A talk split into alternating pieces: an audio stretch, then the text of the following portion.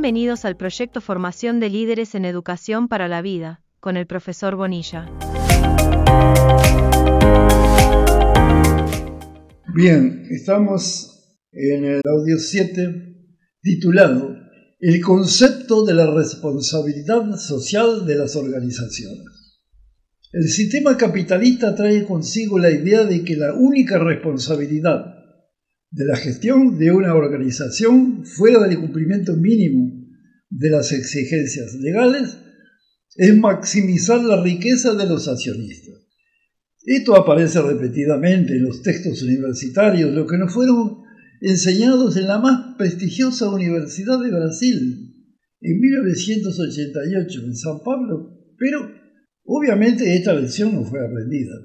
Esta idea propia del capitalismo salvaje que domina los negocios globalizados ha ido evolucionando, al menos parcialmente, teniendo en cuenta que los cambios sociales, así como las presiones externas a las organizaciones, están llevando a la necesidad de conciliar la existencia de lucro, que es el alma de la empresa capitalista, a la satisfacción de las crecientes demandas sociales esto lleva a la necesidad de considerar con mayor profundidad a la filosofía involucrada, es decir, cuál es el concepto fundamental contenido en la expresión de la responsabilidad social de las organizaciones.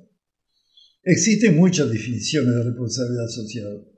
Dentro de este grupo parece bastante equilibrada la definición de Davis y Blomstone, que dicen, la responsabilidad social es la obligación que tienen los tomadores de decisiones, o sea, directores y gerentes, de emprender acciones que protejan y desarrollen el bienestar social como un todo, juntamente con sus propios intereses.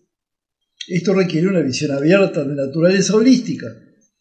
Nótese que en esta definición se hace hincapié en dos palabras. Obligación, que da una idea de deber moral o principio ético, y emprender, que se refiere a la acción voluntaria y por lo tanto no oriunda de las presiones externas. En efecto, para tener una visión holística del problema, sería necesario que el tejido social, en términos de conjunto, fuese visto como un ecosistema. La organización, por lo tanto, sería un componente de este ecosistema sujeto a las condiciones generales de los mismos, interactuando con los otros componentes del ecosistema social, a los que Duarte llamó de socios. Los trabajadores, el gobierno, los clientes, todos esos son socios, o deberían serlo, de la empresa.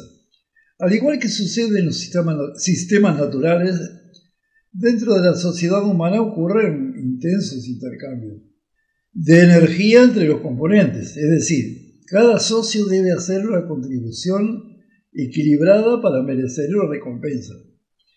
Pero a medida que estos cambios se mantengan siendo unilaterales, habrá acumulación por un lado y carencias por otro, lo que, después de un cierto tiempo, llevará a la ruptura del ecosistema y a su sustitución por algo más acorde con las condiciones existentes.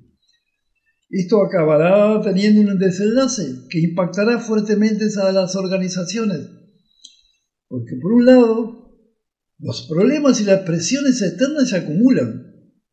Y en segundo, el desequilibrio más pronunciado, una distribución de rentas cada vez más negativa debido a su aspecto antisocial.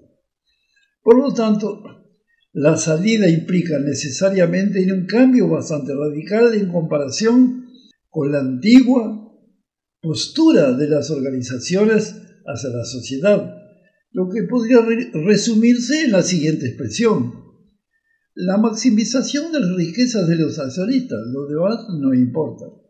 Es claro que la responsabilidad social de las organizaciones privadas, siendo asunto fundamental, lo es mucho más para las empresas públicas, cuya razón de ser su justificación absoluta es satisfacer a la sociedad que la mantiene con el pago de los impuestos. A raíz de los cambios sociales, las organizaciones, por supuesto, deberán adaptarse a los nuevos tiempos, bajo el riesgo de volverse obsoletas, o sea, anticuadas. La mejor manera de abordar el riesgo de la obsolescencia es comprender la naturaleza de esos cambios que ahora se manifiestan en los más variados aspectos de la sociedad humana.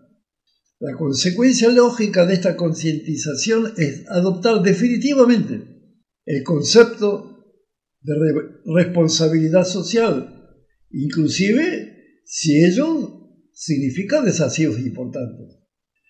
Realmente, la característica de un gestor adaptado a su tiempo es su flexibilidad y su capacidad para enfrentar retos, superándolas con esfuerzo, dedicación, visión amplia, modernidad genuina y solidaridad social.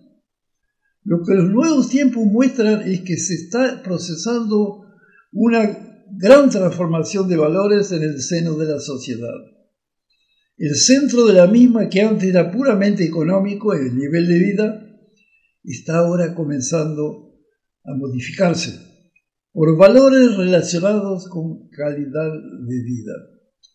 Así los problemas relativos al medio ambiente, a la calidad y a la durabilidad de los productos aparecen en primer plano. Y esto afecta radicalmente los objetivos, los valores y las estrategias organizacionales. Es justo preguntarse entonces, ¿qué beneficios tendrán las organizaciones que adhieran al nuevo modelo de negocio?